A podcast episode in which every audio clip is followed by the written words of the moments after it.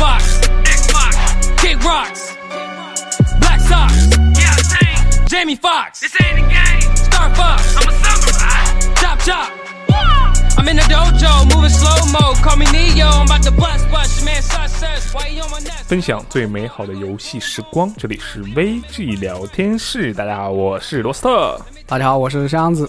哎，大家感觉好久不见，突然，这为什么呢？为什么呢？啊，因为上周末我一直在走路，我一直在走路是为什么？因为上周末在上海有一个我认为啊比较不错的、比较重要的游戏展会啊，而且不是 ChinaJoy 那种娱乐展会，它是真的是游戏展会啊，那就是啊，对 WePlay，、，China 之后泛娱乐一点。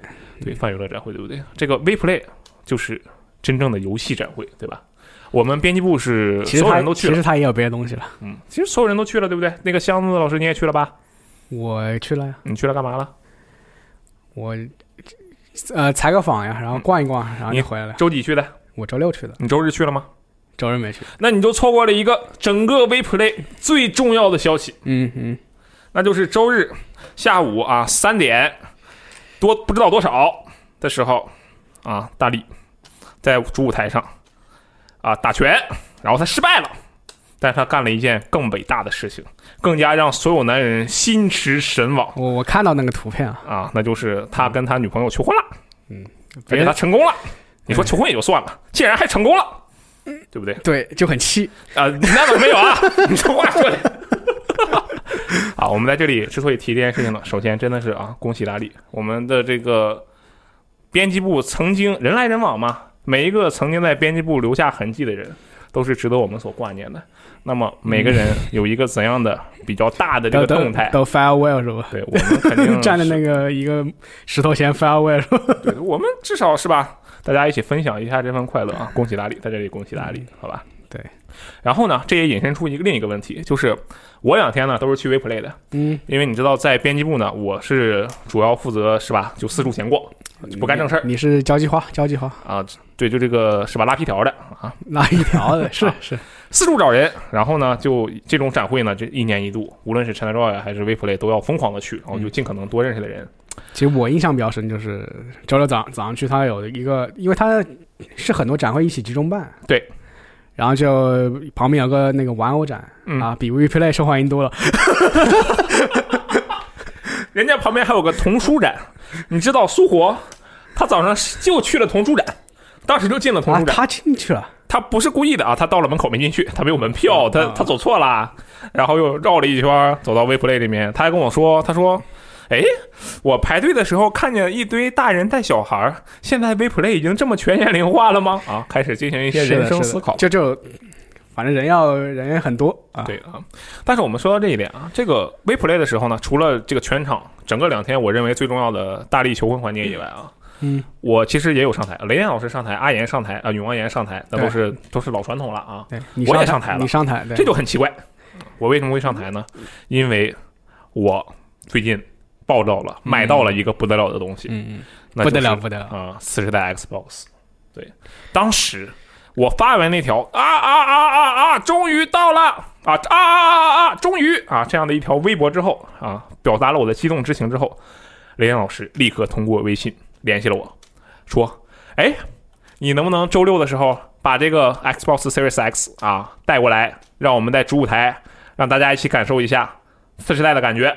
我有我当时我就一个反应，嗯我不想去 啊！我是真的不想去，为什么呢？就是因为那个主舞台环节啊，早上十点，我人家我这真的不想上午去啊！我那住的地方离展台很远的是啊，而且差的差这你很你家离 WePlay 估计有个三十多公里，真的有可能不止三十多公里，嗯，可能得有四十公里接近，特别远。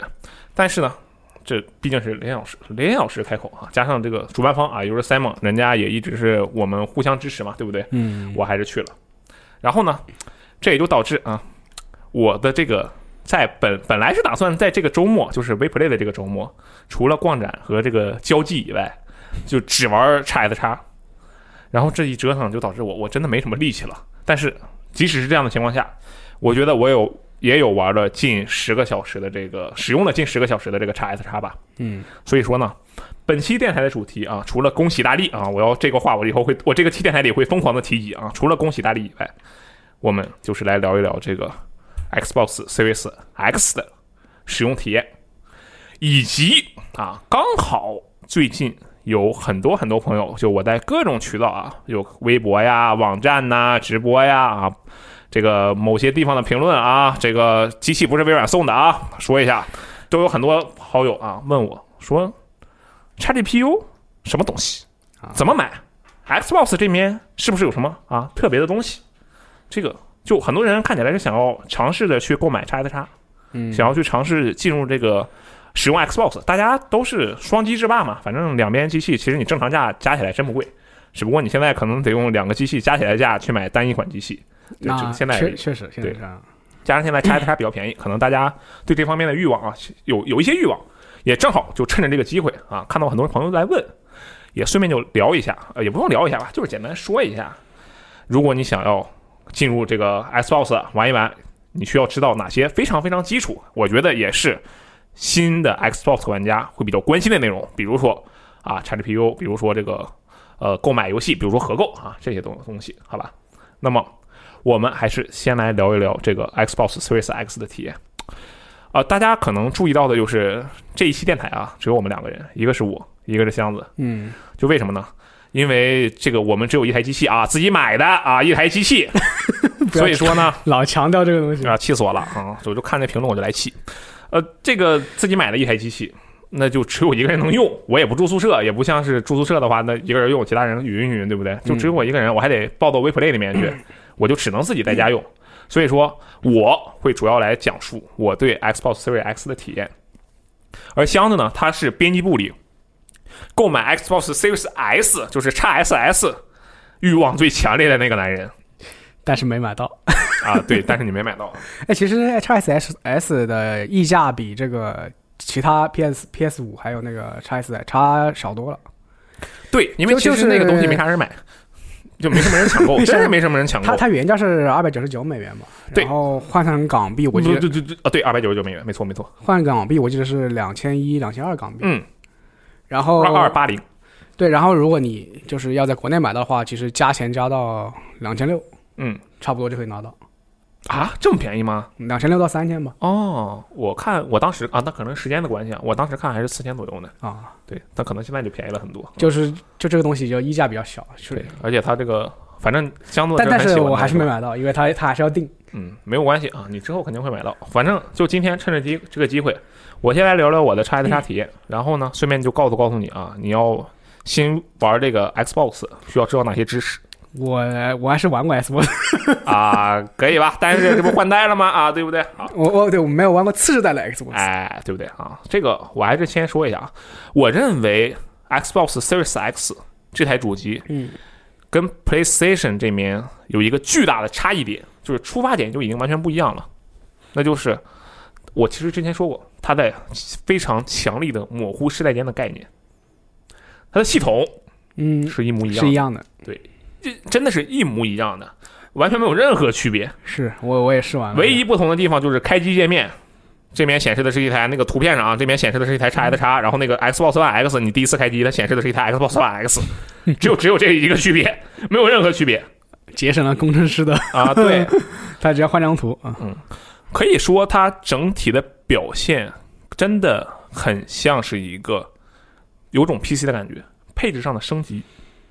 我我的观点是这样，这是我个人的观点，嗯，好这是我个人的一个最主要的观点。这也是啊，当然我我顺便再说一句啊，我怕这个大家听到这儿就不乐意听了，觉得我们是不是微软送的啊？我得说一下，这个东西不是微软送的，并且 PS 五我们会在下一周聊对，。并我们不是只聊只聊对，我们下一周会聊 PS 五的使用体验以及 PS 五的，可以说是入坑。至于为什么先先聊 Xbox 的，那是因为我们先拿到 Xbox，那是因为 Xbox Series X 比 PS 五 先发售两天，不是因为我们先拿到了，是因为它先发售。啊，对对对，对啊，呵呵，好吧，那我再接着说啊。那么，整个在一个配置上的，我认为是配置上的升级之后，它给我带来的最直观的体验、最震撼的体验，实际上是游戏本身的体验，就同一款游戏，嗯，不同的平台体验上的升级。就是你把老游戏拿出来玩一下，然后你觉得感觉全完全不一样是吗？对，就是这个意思啊。比如说《巫师三》五十三，怎么样？你之前玩过主机版的《巫师三》吗，箱子？我玩过哎 Switch 上的五十三，那你可真厉害！我本来也以为你会玩过 PS 版的，没想到你玩的是 Switch 版的。对，但 Switch 版很糊，对不对？是的。然后它很多那个材质那个是降质的它它也就是，比确实如比如你有五堆草，它就可能剩两堆草这样的。对，它是一个非常降质的版本。但我们这里讨就讨论，我认为玩的可能接触过最多的，我们听众里应该是 PS 版的巫师三嗯。不过我 PC 的五十三我也玩过。PC 版巫师三没有参考性，因为啊 PC 那倒是配置是吧，它优化很好嗯。但是在比如说在 PS Pro 上，实际上巫师三它是有一个那个，不论是 PS Pro 还是 Xbox One X 啊，它都是有一个选项的，对吧？是 4K 选项和性能模式。但实际上，只要你玩过巫师三的话，你会发现，即使在 PS Pro 和 Xbox One X 上，性能模式下的巫师三也是没有办法三十帧的，并且它的读盘载入时间也是相当来讲啊是比较长的。我我 NS 可以三十帧，某些场景它啊，它是没有六十帧的。我我我刚才说的是你说30帧三十帧，啊，不好意思，我说错了啊，是没有没有六十帧的，没有嗯六十帧的啊，不能稳定六十帧。但是在 Xbox Series X 上，它就是稳定的六十帧体验啊，性能模式下是稳定的六十帧体验。实际上它没有四 K 六十帧，啊。对它四 K 模式下还是不是六十帧？其其实我就这里我也是个问题，就是嗯因为之前次世代主机一直把四 K Plus 六十帧对就当做一个它的卖点嘛。对他说的是四 K 加六十帧，就是同时存在的。对对然后实际上你体验下来，你觉得这个这种配置的话，它是一个普遍啊，我觉得这是扯淡 啊！扯淡。对，这个我认为啊，目前，但我要先说一下，巫师三还没有做优化，没有做次世代优化，嗯，这是一个强行，就是一个硬件提升加上 Xbox Series X 自己的一个架构的自动提升所带来的性能模式下的六十帧强行用硬件提的。对。它如果因为之前说过巫师三会出次世代补丁，目前还没有出，嗯，我觉得它如果出了的话四 K 六十帧是有可能的。但实际上，目前我玩到的所有游戏四 K 六十帧还不是全程六十帧，但最接近四 K 六十帧，就经常六十帧，偶尔掉一下帧的，嗯，只有《刺客信条：英灵殿这个相当于他他做了》，还有那就是第一方游戏啊，不好意思把第一方游戏全漏了。第一方游戏大部分都是四 K 六十帧，嗯，还有就是《刺客信条：英灵殿》，还有《堡垒之夜》。对，我玩到的就这些。实际上像是那个哦，还有《鬼泣五》特别版，对这些，呃，嗯实际上这么一说还挺多的。我其实你这么一说，其实还挺多对，其实我之所以你说的时候，我觉得这是扯淡，就是因为我觉得第一方无论是 PS 五还是 Xbox Series X，他们都能够保证在自己的主机上，第一方拥有一个很强的体验，所以我会自动屏蔽第一方的效果。我只我一般会只考虑第三方的效果，嗯，对，因为第三方的效果可能才是大头，才是大家想要去了解的效果，所以我才只说了第三方。那么目前我能感受到的四 K 加六十帧第三方体验，同时比较相对来说比较稳定的《刺客信条：英灵殿》《堡垒之夜》和《鬼泣五》特别版嗯，这三款游戏堡垒之夜它也是做了做了做了次世代优化，它的那个 特别逗，就是我正好说一下，它之前最近它不是漫威主题赛季吗？嗯，然后它出了一个皮肤是恶灵骑士。恶灵骑士这个人什么样？箱子你知道吗？那就是拿个铁链子，对，他是他有一个特征，就是他是个骷髅头，然后他穿着皮衣，他是冒火的，对不对？就是那种暴走族暴走族，然后然后他是个骷髅，对，而且它它冒火，这是一个很重重要的事情它，冒火，对不对？对。你在本世代主机上看那个冒火啊，那个火焰特效，我当时看，嗯，行，就那么回事儿，就是火焰特效嘛。但是你在次世代主机上看那个幽灵骑士那个皮肤，它那个火焰特效就效果好了很多，柔顺了很多，还看到一点点那个烟雾。还有还有这种区别，对，它是提升了一些那个呃，比如说你树砍树的材质，还有水面的纹理，还有一些烟雾那个火焰效果的这些材质。嗯，对，当然，堡垒实业本身就是一个偏卡通风格的东西。是它对画面的那个承载没有那么大负荷吧？对，好，也就是说，实际上对于四 K 六十帧那方面提提升的不是很多，但是如果只说六十帧的话，嗯，那就非常多了。而且我说的全都是没有进行特别优化的版本，就是用幺零八零 P 来玩，对，都是幺零八零 P。呃，我是测试的《只狼》六十帧，我当时进去我就不行了，因为我是 这就不行了。我真的进去我就不行了。你知道，我玩那个，我最开始玩的其实是 PC 版的《只狼》，嗯，然后《只狼》这个游戏我是很喜欢的，就宫崎英高先生的所有作品中，我最喜欢的就是《只狼》哎，我也是，啊，对吧？然后我是在 PC 版上玩的《只狼》，因为当时方块那边提前给了我们游戏，对不对？啊对我们就能提前玩一下。然后我索性我说，那我都玩了，我就玩呗，六十帧，一直全程六十帧，嗯我就玩下去了。后来我心想，哎，这游戏我这么喜欢，我在 Xbox One 上我再打一遍呗，挺好的。然后我发现我打不过去，不是不是我接受不了，而是我打不过去因为它，帧数变低了。因为它帧数变低了，它难度变高了，我打不过去了。嗯，对，然后我就愣在那儿了，我就导致我现在还在鬼行部那儿，你你敢信啊？其实，在悬疑狼那儿啊，我的 Xbox 版存档还在悬疑狼那儿。啊，可能是六十帧的情况下，你有两帧的判定时间，然后它 三帧它只有一帧对，而且它不是一个稳定的均帧，它的帧间隔有问题，嗯就导致了一个这样的情况。但是在次时代的 Xbox 上，我当时进去，我说我靠，六十帧啊！如果看过我直播的朋友，你一你一定记得我当时是一个怎样的感受。虽然这个事情在 PC 平台是一个司空见惯的事情，但是在主机上，终于有一款我觉得比较近代的游戏到达了六十帧，我当时真的就我整个人我都喷射了。其实我我之前玩《质量》是用我也是用 PC 玩的，嗯但是我只有四十多帧啊，呃因为我电脑比较差啊，好吧，啊，现在有电脑已经换了，嗯，但你现在如果有是吧？X 四十代 Xbox 或者我相信四十代 PS 五也能做到，肯定会有对我我很不错的。好奇的就是现在那个 x SS 能不能达到让幺零八零 P 六我觉得应该差不多，但是我目前也没玩过 x SS 啊，等等。来我们再测一下啊。对，好。然后与之相对的就是原本那些不设帧数限制的游戏，并且也不给你帧数选项限制限制的游戏，嗯，可以达到六十帧以上的帧数，这也就导致某些游戏变得更难了，比如《忍龙二》。啊，忍龙二的难度是跟它的帧数正相关的，你的帧数越高，那个游戏难度越高。在我是打到忍龙二，当时我我中忍第一遍是在 Xbox One X 上玩的，我觉得虽然不能说很顺畅吧，但是我磕磕绊绊的我打过去了。然后我在 Xbox Series X 上玩这款游戏的时候，我到了水上那一关，大概是第三关，我就第一场战斗我就死了两遍。为什么？因为那个忍者撇爆炸标的频率比正常的那个六十帧的爆爆炸标频率高的很多。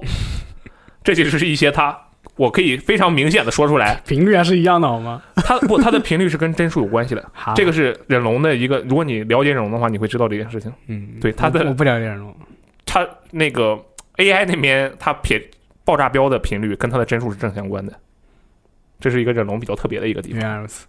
对这就是我觉得首先是一个画面上的帧数上的提升。至于光追呢，我个人不是很敏感，但我还是尝试了这个看门狗军团。我觉得可能是我对这个游戏本身就有偏见，我觉得这游戏不行，然后就导致我进去逛了逛，然后看了看玻璃里的玻璃的玻璃的倒影。呃，基本就是看水啊，看玻璃，啊。它那个地方还真挺适合做光追的，但它三十帧就水像那个倒影，还有就是如果你找两栋那种都是大玻璃的楼对着的那种楼，你真的能在玻璃里看到玻璃里的倒影。嗯，就对着有点那种你在发廊来回看的那种感觉，表现还可以，但是游戏本身是吧，就那个样子，我就不多讨论了。然后这是它画面方面，或者说可以说是画面方面的提升，帧数也可以说是画面方面的提升，对不对？接下来我认为比较棒的是它的快速恢复，嗯，也可以说是顺带着就是载入方面的提升。也是他之前着重宣传的一个点。对，呃，一个比较明显的特点是，还是《刺客信条：英灵殿》啊，不好意思，因为这个最近刚发售嘛对它刚发售，而且我玩它也玩的比较多。英灵殿在之前我在 Xbox One X 上玩的时候，首先它没有六十帧，这个我就不多说了。还有就是每一次载入，无论是游戏刚进去的时候，还是快速那个旅行的时候，嗯，我都可以拿起手机刷一刷微博。看个几条微博，我甚至还能给 哎有个人发自拍，我就评论一下啊。真真实真实，我我可以干之前玩奥德赛也是这样的。对我可以做这些事情，但是在 Xbox Series X 上，也就是次世代主机上，我拿起手机打开微博就载入完成了，嗯基，本上就是这样一个状态。如而且这还是它可能是因为它是次世代游戏，相对来说还慢一点。更快的例子我有一个，加上它快速恢复的能力，就是《只狼》，我尝试了它是我直接没有关游戏，我把直接把机器关机，然后我开机进游戏，直接接着打，总共啊、开机不算啊，开机不算，进入主界面菜单的主界面，加上进游戏开始打，整个过程就十秒钟。我说的就是启动游戏加载入游戏，就是快速恢复这个功能。哎，它这个关机的话和和待机是一个概念嘛？就是就是比如对，它其实不是真关机，是啊是待是待机，是待机。哦，但是我听说听你说，如果你把插头扯掉的话，它还是能维持。哎，对，它确实是可以，我也试了，但是我认为啊，我这个是我的猜想了，因为我没有特别确切就没有没有长时间的把插头扯了这样子。我没有拔太长时间，因为我我就那么点时间玩这个游戏，我不能拔太长时间。我是拔了大概可能有个两三分钟，嗯回去之后还是有这个快速恢复的功能的，哦但是再长我就不知道了。嗯嗯，它的这个快速恢复功能啊，确实是比较不不错，但是我要说一下，分游戏支持，比如说英灵殿，《刺客信条：英灵殿》，它就是不支持的。不支持。对，刺客信条：英灵殿不支持，但是只狼啊、忍龙啊啊这些呃鬼泣五特别版啊这些都是支持的。它它是要开发者做这个东西，对，需要开发者支持。我是三个动作游戏啊，我就死一个我就换一个，死一个我就换一个，然后三个游戏可以才同时多开，但是能不能开更多，我不知道，就因为我那个支持这个功能的游戏不是很多，嗯，然后再加上那个，其实他官方说过是没有上限，但我觉得肯定是有上限，啊，就是同时开几个游戏，这个东西也要开发者来支持。对，呃啊不，这个只是它的快速恢复啊，的快速恢复。功能是开发者要去做的，嗯。嗯。它的总体来讲就是载入时间啊，这个画面方面，画面的提升这些东西，是我认为啊是比较显眼的。如果大家去游玩次世代主机的话，能够立刻感受到，这是一个非常显眼的提升。好，接下来是它另一个宣传着重宣传的点，智能分发。嗯，啊，他说这个是什么呢？你买一个游戏啊，你这个本世代，你同时获得了就是本世代版、次世代版，同时还能跨平台、跨世代存档，同时就是两边都能用同一份存档，同样的进度、嗯嗯来回切啊。它这个功能啊很好，我呢也理解的很好，但我发现这东西其实有个坑，这个坑啊可能跟我个人有关系。是这样，我那天拿到我算了一下，感觉啊叉 S 叉快到了，我就把那个游戏文件。把 Xbox 叉一叉的游戏文件拷到了硬盘里，打算直接拷贝到叉 S 叉上使用，结果发现不能用，智能分发的反而不能用，为什么？为什么？因为智能分发代表着叉一叉跟叉 S 叉是两款游戏，它是完完全全的两款游戏，嗯，这也就导致，如果你是想玩《只狼》的话，它不支持智能分发，对不对？但实际上你却可以直接把它拷贝过去直接玩。但如果你是支持智能分发的游戏，你要整个重新下游戏，因为它的材质是不一样的，哦，明白了吧？这其实是个坑，我觉得在本世代有本世代主机上也要重新下游戏。啊，本世代不需要，但是你本世代的只能在本世代上，次世代上你没有办法从本世代上拷过去，因为在它模糊世代间概念的这个前提下，可能很多玩家会觉得，哦，那我就把游戏，至少我是这么想的，把游戏拷到硬盘里，我再拷到新的主机上，就跟我换个新电脑一样啊。是我心里真的就这么想的。对，但它不是这样的，它其实是两个游戏，次世代分发、智能分发是这样的。我我觉得很多玩家如果新买 x S 叉的话，可能会碰到我这个坑，所以我一定要提一下。这个功能很好，但是怎么说呢？我觉得它有点问题，嗯，它不是直接升级的，是直接是下游戏啊，这个不太。好，那么接下来其实是箱子可能会比较关注的点，嗯因为你刚才说你想买 x SS 对不对？对对，你看中了 x SS 哪一点？小啊，便宜啊，啊，是吧？小啊，便宜啊，便宜这个不说，你咱们现在国内哪有便宜的？没有任何一个东西是便宜的，对吧？都得加价。嗯，对，嗯小体积，x S 叉体积啊不小，啊首先它不小，叉子叉也挺小的。对，那你看你跟谁比？你非要跟 PS 五比，那它小 啊。但是其实它不算很小，它的高度跟叉一叉是一样的，它是一个小方块。对，一个矩形嘛。嗯，它不算小，但是它真的不大。我是我当时就测试了它的便携性，因为我要把它背到那个。其实就是如果你你家里搞什么家庭影院，有那种小音响，嗯，那种中型音响吧，哦，对，跟音响的大小还真差不多。中中型音响。对，就我来举一个例子呢，我是把它拎到了那个 Xbox，不是拎到了 WePlay 的主会场，它是比较重的，首先，嗯。嗯。然后其实它的大小还蛮合适的。为什么说它蛮合适呢？就是我是把它方方正正的放到了我的背包里，我还下面垫了一些东西，你的包挺呃，你的包能装下这个东西。完全就是我就是一个普通的书包，不是登山包，就是一个普通的书包，能够放下最妙的是，不仅能放下，旁边还有空间给我放电源线、HDMI 线和手柄，还能放俩手哎，柄。其实我觉得它这个造型设计并不适合用书包来背。对，它其实是个方形的，理对论上来不讲不合适，对不对？嗯但实际上你放进去之后，它并不会觉得啊很沉、很紧，不会有这种情况。嗯它非常合适。我觉得我那小破背包啊，小书包，右面放一个 x S 叉，左面放俩手柄，再放个电源线，然后再放瓶水，完全没有任何问题。嗯，它的虽然你也没必要背着往上到处跑，但是我刚好测了一下，我就跟大家说一下，这个东西便携这方面啊，体验还可以 便携啊。我也不知道为什么我要测这个东西，但是它便携方面体验还可以。还有就是在运行的时候，这个东西真的是非常非常的安静。嗯，我之前在电台里曾经说过，对对对，我说叉一叉啊，安静的像只猫。我之前在电台里说过这句话，然后当时丹丹老师还在啊，当时就说，当时丹丹老师就一句话：猫很安静吗？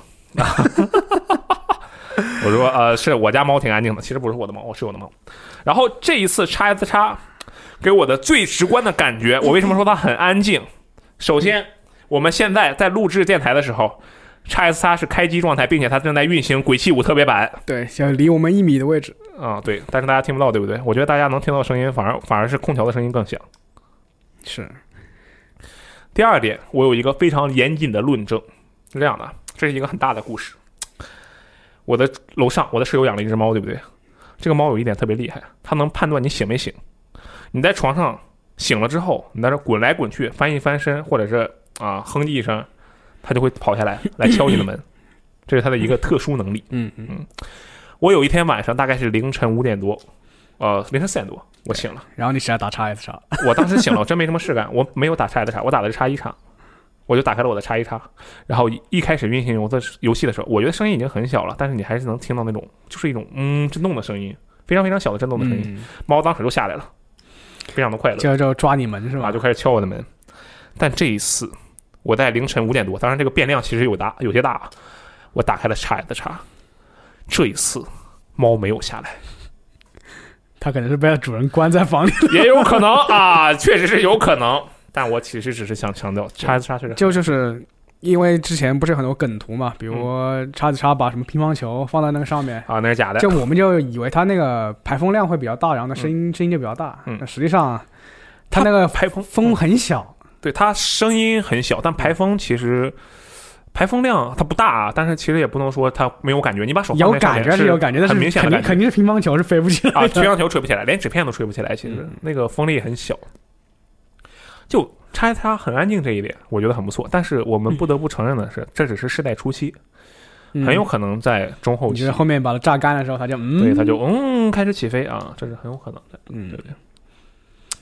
那么在这个整个的这个体验之后呢，啊，还有一点游戏的外设，那就是手柄。手柄对吧这个手柄啊，其实有很多大家官方之前也宣传过，就我没有什么改变。它其实比如说增加了防滑纹理，背部增加了防滑纹理，然后那个肩键上触摸板键都加了一些触点，就防滑嘛，都是为了防滑。就就摸起来很爽。对，然后下面还有一些那个对小手的进行的适配，对还多了一个分享键。就不知道大家小时候有没有玩过那种卡片啊，嗯就那种抽那种卡片，嗯有一种是那种很光滑的这种塑料卡片，另一种就是那种磨砂的那种感觉的。嗯然后插一次插的手柄就是磨砂感觉的手。哦，对，它具体的这个提升啊，我就不多说了，因为其实大家随便都能看到。我觉得直接说一个印象上的体验的话，嗯，我觉得它就是一个廉价版的精英手柄盖，盖版精英手柄。对它就乞丐版精英手柄，可以这么说。嗯你可以看到它很多设计在试图向精英手柄靠拢，但是可能是成本啊或者什么关系。首先，但它没有那种什么三套键位你来回换那种东西，它当然没有。嗯背背键也没有。呃备件也没有，对这些都没有。这外设你可以可替换摇杆啊，这些都没有，这些都没有，这个要声明。但是比如说在这个持握感上，你可以感受到这个十字键它在向插那个对精英手柄靠十字近。键也是个一个圆啊，对，不是分立的。对，然后那个呃握感，我刚才说它防滑纹理对不对？实际上精英手柄的握感它是橡胶手套、橡胶皮，它有一层橡胶皮，所以它的握感是非常好的。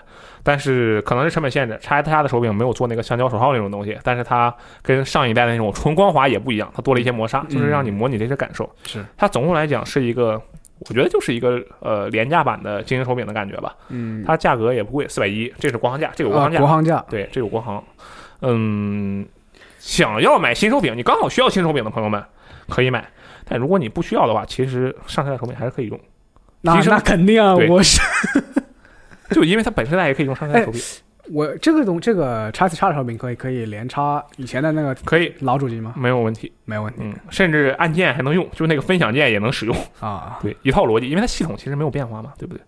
嗯，所以说总体来讲呢，它的这个刚才说的这些改变啊，你不会看到，你可能听下来就不会感觉有特别大的那种，哇，这是一个新时代，可能真的不会有这种改变。嗯对，它实际上是一种升级，配置上的升级，你觉得没有这种感觉，是不是因为 现在游戏 还没有出来的感觉？也可以这么说。但是你想啊，我们以前从这个呃 Xbox 三六零到 Xbox 版，那是一套全新的 UI。哦，对，对吧？全新的逻辑，这个可没有啊。它这个 叉一叉什么样？其实我我以前有感受，就是说，呃，像像包包括三幺零，嗯，再往前，或者是 PS 三再往前，嗯，它那个时候你横向对比 PC 的话，PC 内容 PC 的性能是比较孱弱的，就是这就是在运行游戏这方面，嗯，就是 PC 上你没办法去体验这种最顶级的这种画面，反而是主机它会表现出来。对，因为现 但是现在倒过来了。嗯就现在它 PC 已经非常强硬了，就是你在上上面是运行什么都是最好的效果。嗯，它现在所以你所以你对你对这种画面的冲击感越来越弱。就就就可能比较弱了，你就可能感觉比较平滑吧，就没有什么那种天翻地覆这种感觉了。嗯，我觉得它的这个东西最后还是要看，可能还是得看第一方，也就是就对，对 Xbox 平台方面来讲是独占游戏的这些东西嗯。看后后面第一方能做出什么东西来。对然后我发现了几个比较比较有趣的点，是跟游戏正相关的。嗯，就我刚才说载入速度很快，对不对？对对吧？还有就是游戏的响应速度也变快了。什么叫做响应速度？这个其实这么一说不好理解啊，但是我可以举例，比如说我们在玩，我还是说《刺客信条：英灵殿》吧，这个大家最近玩的可能比较多，我就说起来大家可能比较好理解。你玩《刺客信条：英灵殿》的话，你会发现它有一个，它这次呃蒙特利尔 UB 蒙特利尔做了一个比较不错的，想要提升你沉浸感的设计，就是你跟一个路人对话的时候。他有一个预设的脚本，先跟你说完这句话，然后你们两个会愣住一段时间。这个地方其实他在读取，但那个时间很短，可能就不到一秒，啊，对，对吧？对，这是他的一个故意想要让你模糊那种模糊他读盘的那种感觉的，是一个设计，对不对？其实就是从一个比较追尾的第三人称变成一个比较近的第三人称。对，同时他会有一句话，但是比如说我说，哎，箱子你好，这句话正常正常情况下，我说箱子你好，然后箱子可能跟我说啊你也好，嗯，正常是一个这样的逻辑，然后我们就聊起来了，对不对？对。但实际上在本世代主机上，你会发现它其实我说箱子你好，然后你说你也好，然后咱俩就愣住了，就啊，就等个一秒钟，然后我们才开始说接下来要说的话，它其实是在读取，对对不对？那么你在 x S 插上没有这个没有这个情况，立刻就能立刻对话，这是一点。你觉得它是游戏设计方面问题呢，还是它因为德育它那个 SSD 的那个硬盘？我觉得应该是这个 I O 的提升带来的这个整个读取速度的变化，才能让它能够快速的，就是直接开始对话。另外一点也是《刺客信条：英灵殿》，这个就特别有意思，而且特别特别直观。就你在完成一个任务的时候，比如说我呃我它《刺客信条：英灵殿》不是有一些那个地区可以去劫掠嘛？然后你把那个地方劫掠干净之后，正常情况下，它会上面突然屏幕上出现一 行大的这个标志，然后提示什么什么地点劫掠已完成，嗯告诉你这个任务完成了。在本世代主机上，你把最后一个要劫掠的东西拿到手之后，你要等个两三秒才会出现那个劫掠已完成这个提示，这是一个本世代的体验。嗯，但是你在次世代主机上，你在拿完最后一个东西之后，立刻上方就会提示劫掠已完成，它整个任务结算变快了。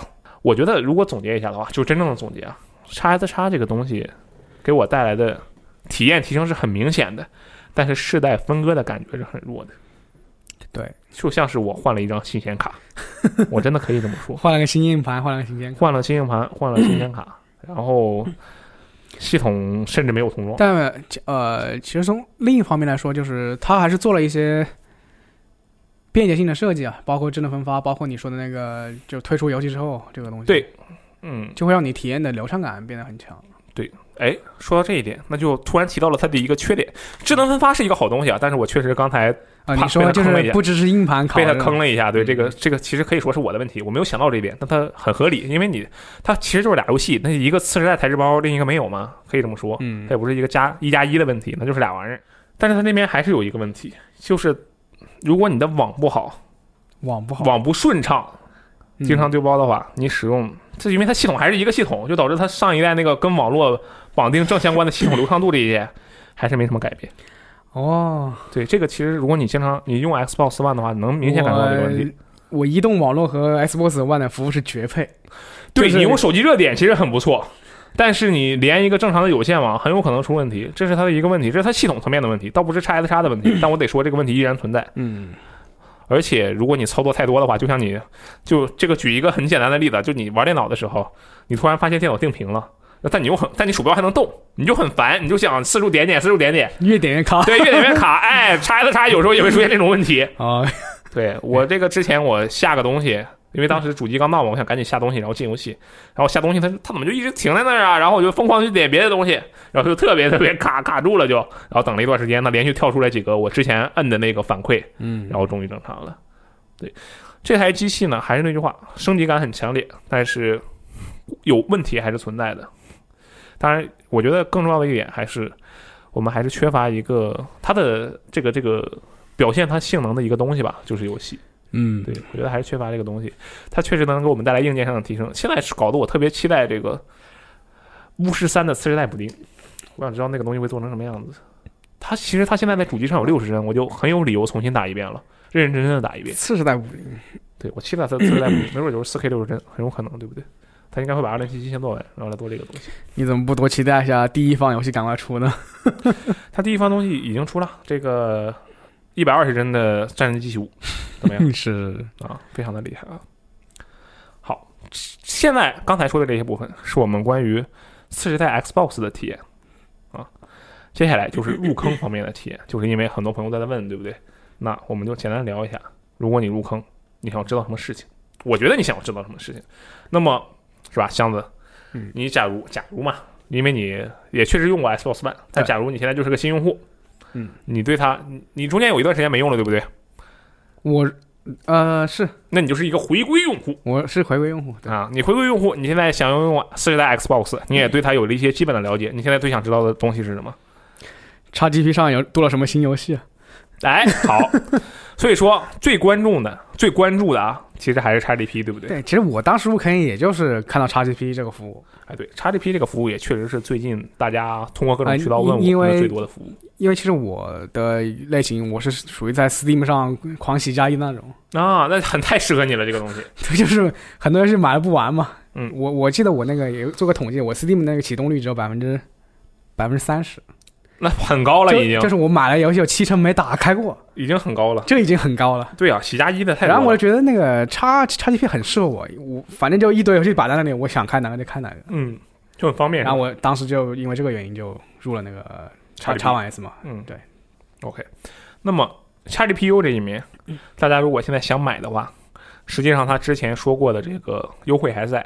XGPU 有多好，这我就不多说了，大家都懂的。只要你对这个东西有兴趣，你一定知道这东西有嗯，多好对，已。经已经有 N 多那个行行业搞了啊，对太多了比如什什么订订阅制如何撼动整个整个游戏行业这种啊，对，东西游戏又多啊，这个 EA Play 也加入了，我们这游戏老多了啊，就类似这种。其实这东西你不看，你还是你可以去自己真正体验一下你肯定听说过，对对。我这边只要告诉大家要怎么买，比较划算，啊，比较便宜。对，如果你一定要按照怎么说呢，就是按照官方的平台去买的话，嗯。实际上它不会很便宜，一个月是它一个月呃不对，它是它现在原先大家比较惯用的手法是三年的金会员加一个月的 XGPU 的试用资格，对，就直接贴一块钱或者是十块钱或者一美刀，嗯，然后直接给你转换成三年的 XGPU，对，这是一个比较划算的东西。但是现在有一个问题在于，Xbox Live 这方面不支持玩家一口气购买一年的金会员，这要要要就导致怎么买呢？性价比变得比较低。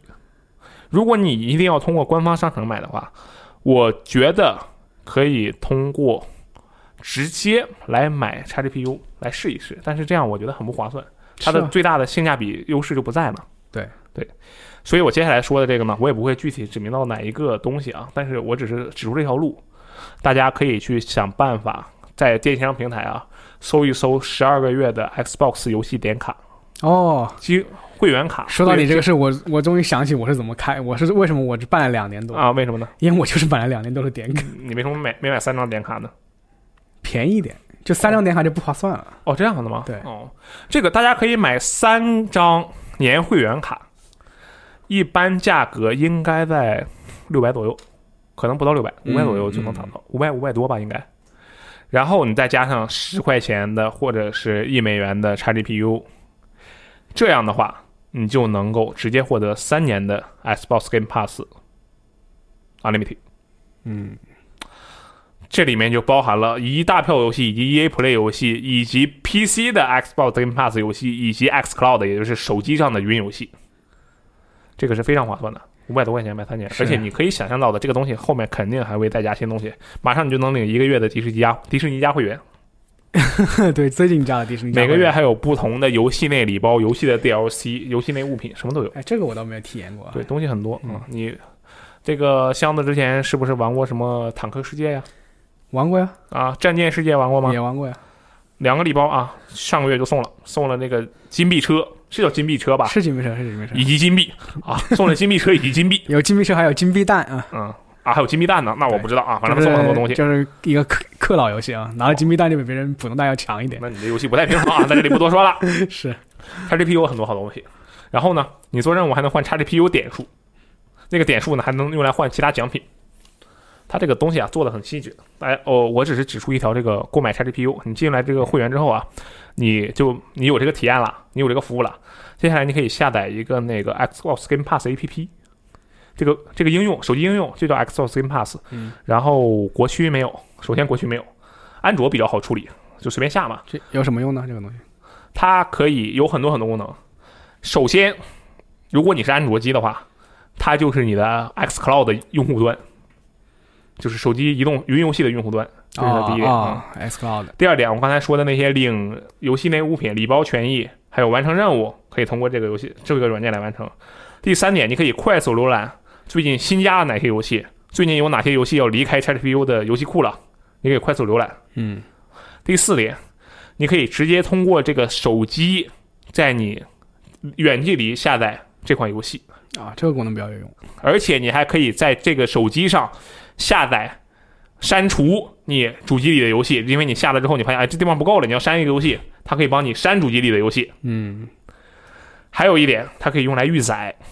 什么叫做预载？假如说我暗暗发誓，我今天回去我要买一个《赛博朋克2077》啊，假设假设今天十二月十号，《赛博朋克2077》还没发已经售售的对戏，啊，已经发售的游戏，但是但是你没有买它，但你今天回去你已经打算买它了，嗯但你回去之后就想立刻玩，你可以通过这个 A P P 搜索这款游戏，下载这款游戏，但是你不能玩它，但是你购买了之后，你会立刻开始玩，对，就是这是它的嗯，应用的几个服务，好吧？这是还 XGPU，我觉得比较关键就是两个，一个就是 X Cloud，一个就是你可以预先下载。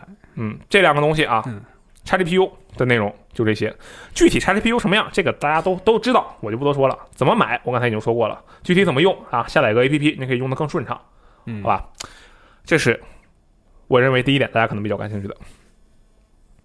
第二点，我认为主机玩家们可能都会用到的东西，合购。是香们，你用合购吗？你在 PS 上我用过 PS 四合购啊？你用过合购对不对啊？我也用过合购，但我这个合购其实是别人购我白嫖，这个是我的合购策略。我我们就是互相嫖嘛。呃，对我们这个大家庭啊，就互相合购。我们有一个这个呃，怎么说互嫖群，就是这有游戏把这卸了，绑他那去，啊是是是，互嫖这样的一个操作。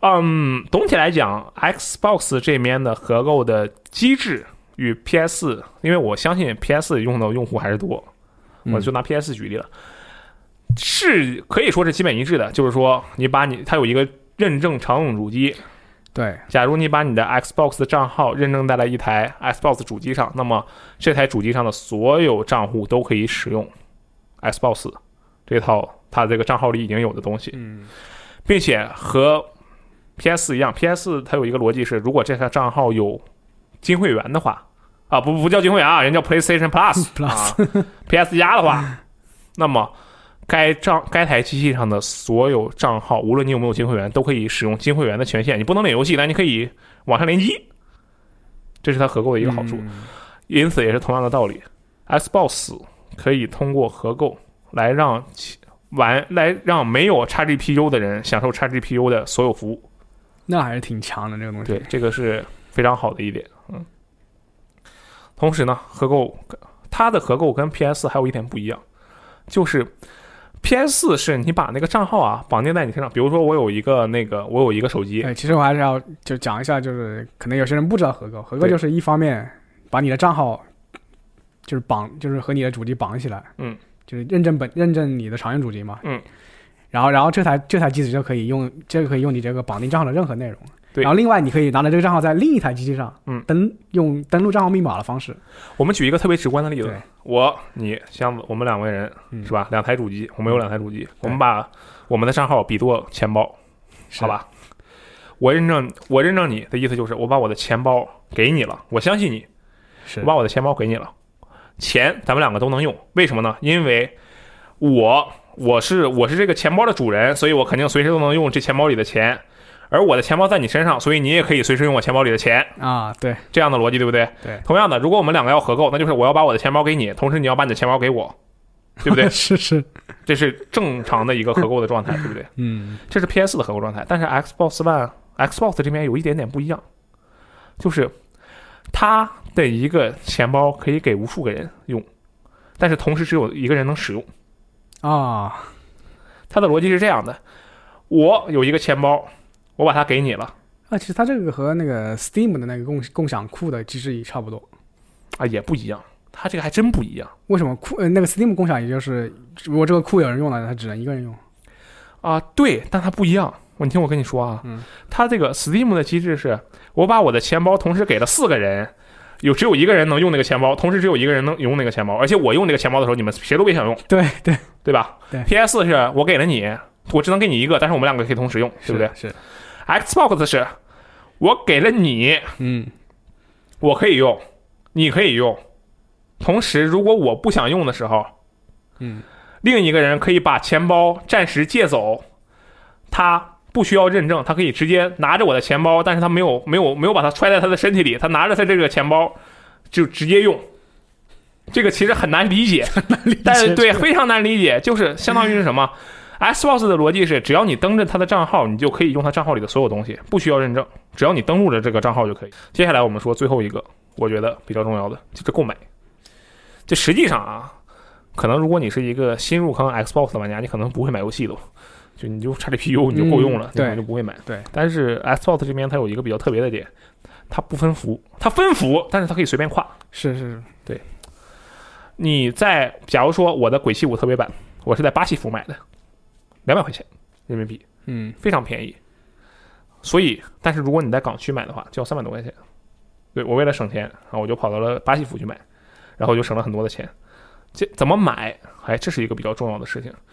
首先，在这个主机上，你可以随便的切换区域，这也说导致什么新西兰人啊这种情况出现，就是你把它切到新西兰，你这游戏就解锁了，你就真的可以去玩了。对，这是它的一个优势。购买也是同样的道理，你把你的主机切换到巴西区域，那你主机的商店就是巴西商店，你就可以用便宜的价格去买游戏，你不需要换账号，还可以用你原来这个账号。嗯是这样的。但是要怎么买？买是需要支付手段的，对不对？这是一个比较特别的点。一张银行卡理论上来讲，只推荐绑定一个服一个服的商店。我有一张国际信用卡，我就只绑定在了巴西服身上，因为巴西服在大部分时间是最便宜的。嗯这是一个需要绑定的过程，这个过程要小心一点，因为你可能其他的情况下，你我不能绑多个服是吗？你绑多个服理论上可以，但你可能会被怼，你可能会被咔嚓干掉，有这个就你风险。信用卡被被封停还是还是你那肯定不是信用卡被封停，只是撤销你该区域的购买权限。啊？他会怀疑你是不是一卡多用，是黑卡。嗯建议大家可以搞一张国际信用卡，如果你要玩的话，并且你确实有一定经济实力，搞一张国际信用卡绑到我现在推荐的就是巴西服了，因为巴西服是最便宜的，更便宜的阿阿根廷和土耳其被不让不让跨，嗯，绑在巴西服上可以买，用相对便宜的价格买游戏，而且比较好的就是你可以买线下兼容游戏，我之前还买了《寂静岭合集》，二加三《寂静岭合集》，买了那个《孤岛惊魂》经典版，初代《孤岛惊魂》和二代《孤岛惊魂》啊，就这种一些比较有趣的东西，大家可以去看一看。对这些东西，XGP 上没有。啊，XGP 里还真没有，对，还是它便很便宜，三十块钱买一个。嗯，整体来讲，其实，在购买这方面啊，它有点像 Steam，就是打折的力度啊，有点像 Steam，但 Steam 都不能随便跨区，Xbox 这能随便对跨。Steam 跨区是很有可能被收到小红信的，对，被封那。账号就废了嗯啊，这都不好说。对，所以说啊，这个我们今天聊这个电台啊，前面啊就是说了说这个次世代 Xbox 的体验，后半部分啊其实就是一些大家可能都已经知道的事情，就是如何让新玩新玩家可能会关注什么事情，我们就大概说了一下。如果想要有更详尽的了解，就是因为我说一句话，你可能是吧没太听明白，就跟刚才那个合购那件事情、钱包那件事情一样，对不对？你没听明白，不，前面两个还是听明白。你说到呃叉呃叉 box 的那个，我就真的听不对，钱包那个确实不太容易听明白，你不太容易听明白，你也不能电台是吧？来回反复听，你可以下载游戏时光 APP，就搜索次世代 Xbox 信息，你就搜索这几个字，第一个出现的就是一个次世代 Xbox 信息汇总，嗯，然后你点进去啊，里面发现全是废话，就是全都是次世代 Xbox 有什么特性这些乱七八糟的东西，全都是官稿那些东西。嗯，你把那篇文章啊拉到最下面，它有一个扩展阅读，是 Xbox XGPU 入坑及购买指南，还有一个是 Xbox Live 账号使用指南。点开这两个文章啊，仔细看，这这这是干货是吧？上面都是废话。上面那个也不算废话，就是你不了解你就可以看看啊，但我觉得没啥用。最后这两个非常有用，大家可以去看一下。好，那么其实这一期电台啊，我不知道听到这儿的朋友们有多少，因为它其实后半程我我自己都有点那个撑不住了的感觉，就我我我可能是水实力水平在这儿啊，就是没有办法讲把它讲特别有趣，加上这一期可能就是比较干的东西比较多，嗯，对，就是希望大家能够通过此电台啊，对这个次世代主机有一个大概的了解，同时对这个，如果你想要来，哎，我想试试 XGPU，哎，好像真挺不错的，我想试试，那怎么试？给大家轻轻的引个路，主要就是这样的一个用途。然后呢，大家也放心。那么在下一期的电台中呢，下一期的专题电台啊，不是下一期的新闻评论啊，下一期的专题电台中呢，我们会开始聊 PS 五次世代主机的体验，以及 PS 五的一个入坑时代。那 PS 五的主机变化，我相信是比较，不是我相信，我觉得它会比较大啊啊，这个是吧？那个 S 叉 S 叉不是微软送的。好，以上就是本期的危机聊天室。PS 五也不是索尼送的。哎，对，PS 五也不是索尼送的啊。这个本期危机聊天室啊，就到这里。不好意思，我们总是强调这件事情啊。感谢大家的收听，我们下期节目再见，拜拜。哎，拜拜。